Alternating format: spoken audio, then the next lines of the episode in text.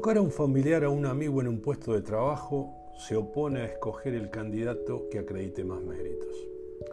Lo primero es característico de una sociedad tribal y de un cacique, mientras que lo segundo se corresponde con un funcionamiento democrático e igualitario de los mecanismos de desarrollo profesional.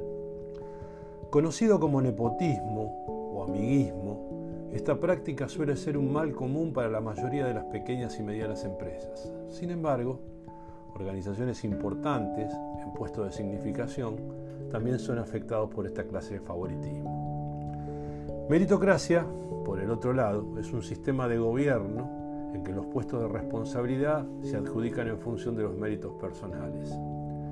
Así define la Real Academia Española este término, que fue empleado por primera vez en 1958 por el sociólogo Michael Young, en una publicación que promovió el cambio en el pensamiento laboral acerca de la igualdad de oportunidades. Pero, ¿qué significa tener una cultura organizacional basada en la meritocracia? La cultura meritocrática es la opuesta al nepotismo. Significa que la atracción, promoción, retribución y desvinculación de los profesionales está ligada a su talento y no al amiguismo. Uno de los principios básicos de la meritocracia es poner al empleado en el centro. Hay que ser capaces de crear un clima organizativo en el que todo el mundo pueda expresar sus ideas de manera clara y libre y en el que además se promueva la diversidad de pensamiento y en el que se premie no solo lo que se hace, sino también el cómo se lo hace. Desgraciadamente, en opinión de Juan Carlos Cubeiro, jefe de talento de Manpower, solo el 20% de las empresas son realmente meritocráticas debido a prácticas de gestión poco profesionales. La meritocracia debe a partir de la convicción de la dirección. El líder debe ser justo y equitativo con sus decisiones y su comunicación. Sin un auténtico liderazgo no hay meritocracia. Si la dirección prefiere decidir sobre las personas por sus preferencias subjetivas frente a criterios objetivos, el nepotismo imperará. Por otra parte, y de acuerdo con una investigación realizada por la consultoría Factor Humano sobre 420 empresas encuestadas, el 83% de los dueños o directivos aceptaron haber realizado un nombramiento de ejecutivos de alta responsabilidad a familiares o amigos.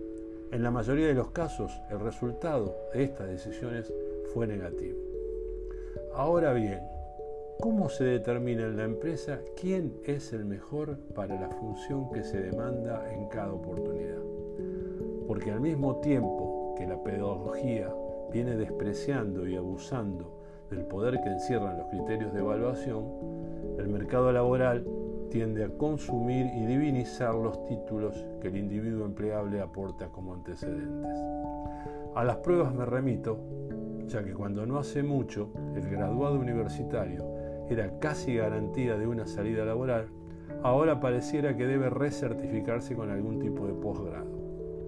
Si se cae en el extremo de intercambiar puesto por sello de idoneidad, la meritocracia pierde grado de pureza, convirtiéndose en un neonepotismo, que desde hace tanto tiempo se viene llamando elitismo y que básicamente restringe o privilegia, depende de cómo se mire, a una clase social el acceso de los objetivos del mérito.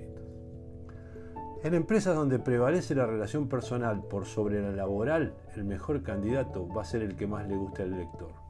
Incluso se podría decir que aquí la definición de mejor va ligada indisolublemente a las afinidades que llamaríamos subjetivas. Aquí el mérito consistiría en ser amigo de quien demanda.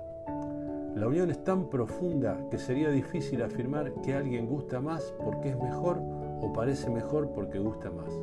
Porque como todos sabemos, es más fácil trabajar con gente cuyas ideas nos resulten familiares, cuyas formas y gestos nos resulten cómodos y cuyo rostro nos inspire confianza. En síntesis, la empresa debe tener criterios claros respecto al talento, así como el desarrollo de procesos rigurosos de selección y gestión de desempeño y con perfiles propios para cada uno de los roles de la organización. Para evitar recibir denuncias de parcialidad en relación a cualquier decisión de este tipo, la empresa debería definir respecto a qué debería haber sido imparcial, Con total transparencia la organización debería aclarar qué significa ser el mejor y sobre todo en qué. La entidad debe hacerse cargo de los criterios de evaluación que utiliza y no guardárselos hipócritamente, lo cual a veces implicará reconocer que uno de los aspectos decisivos es caer en gracia y no tanto ser capaz. No siempre ese criterio será pertinente, pero para denunciar el nepotismo va a ser necesario primero exponer la falsa meritocracia.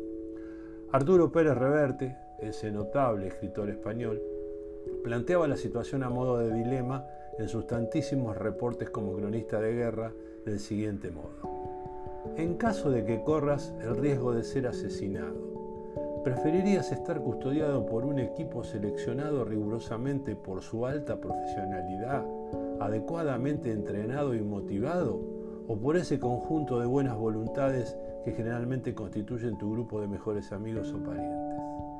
Tanto la decisión como el riesgo son tuyos.